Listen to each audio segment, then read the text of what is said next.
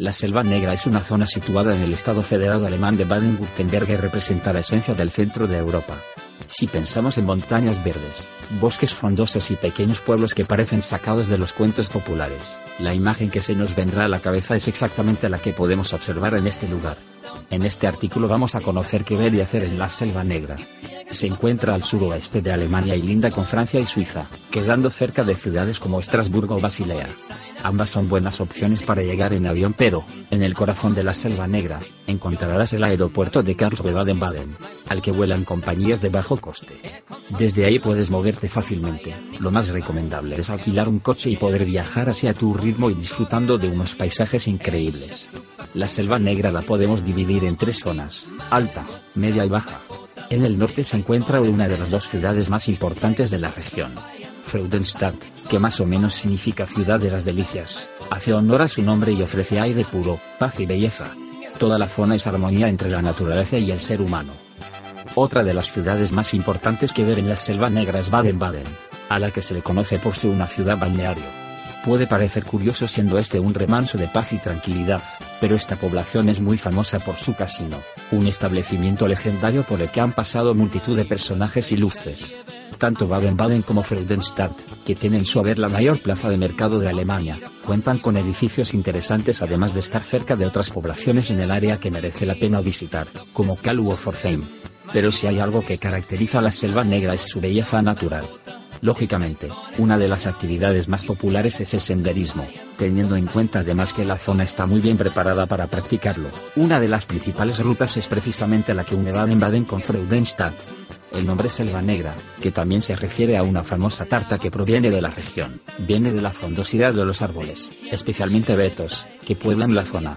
Otra teoría, muy mencionada en la zona, es que fueron los romanos quienes le dieron dicho nombre al denominarla Populus Nigra, inspirados tal vez en la oscuridad que caracteriza el tránsito y los caminos por los espesos bosques que la pueblan.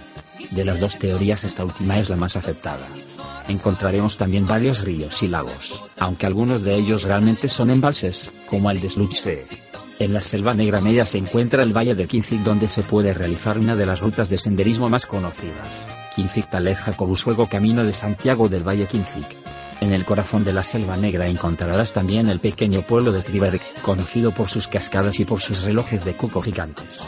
La zona es ahora un importante atractivo turístico de Alemania pero tradicionalmente se dedicó a la fabricación de relojes, minas de plata y a la explotación forestal que todavía se mantiene pero de una manera muy controlada y sostenible. En el sur de la Selva Negra destaca la ciudad universitaria de Friburgo pero donde también podemos encontrar pequeños pueblos como Gengenbach, que está considerado uno de los más bonitos del mundo. En medio de esa joya natural que es la Selva Negra, podemos pasear un poco en Friburgo, una ciudad con bastante vida perfecta para hacer algo de turismo cultural. El hecho de ser un destino turístico pero también de universitarios hace que sus callejuelas estén llenas de restaurantes con encanto, museos y monumentos varios entre los que destaca su imponente catedral. La primera cartografía de la Selva Negra se puede encontrar en la tabula peutingeriana y data del siglo XIV. Los romanos indicaron siempre a la Selva Negra como Marciana Silva, y se denominaba antiguamente como Selva de la Frontera, etimología del germánico marca, territorio, que significaba frontera. Verdaderamente se podría decir que los romanos expresaban de esta forma que la selva era ya una frontera natural a su imperio, junto al limes donde habitaban los marcomanos, gente de la frontera, esta población estaba directamente entroncada con el pueblo germánico de los suevos y que con posterioridad llegaron a derivarse de los suevos, Suabia, y, debido a las fronteras que marca el río Kinzig, se constituyeron los alamanes. La mayor parte de la comarca cultiva y conserva las tradiciones y costumbres típicas de la selva negra.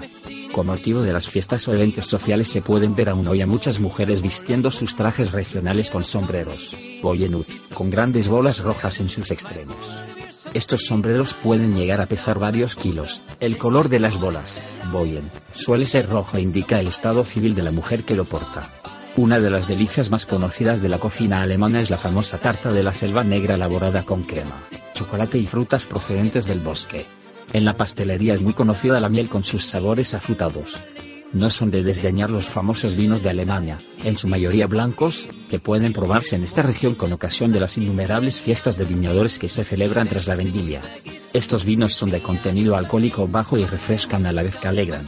Estas fiestas ofrecen multitud de platos típicos de la región que están relacionados con el vino, uno de ellos es el pastel de cebollas, que se acompaña frecuentemente con el Fedeweiser, el vino joven. Es frecuente ver en los platos de la región la carne de caza, como corzo o jabalí. Uno de los más famosos es el solomillo de corzo picado acompañado de Spätzle, pasta muy típica del sur de Alemania. La zona es célebre por los relojes de coco que antiguamente se elaboraban y se vendían aunque se atribuye en la actualidad su invención a los suizos.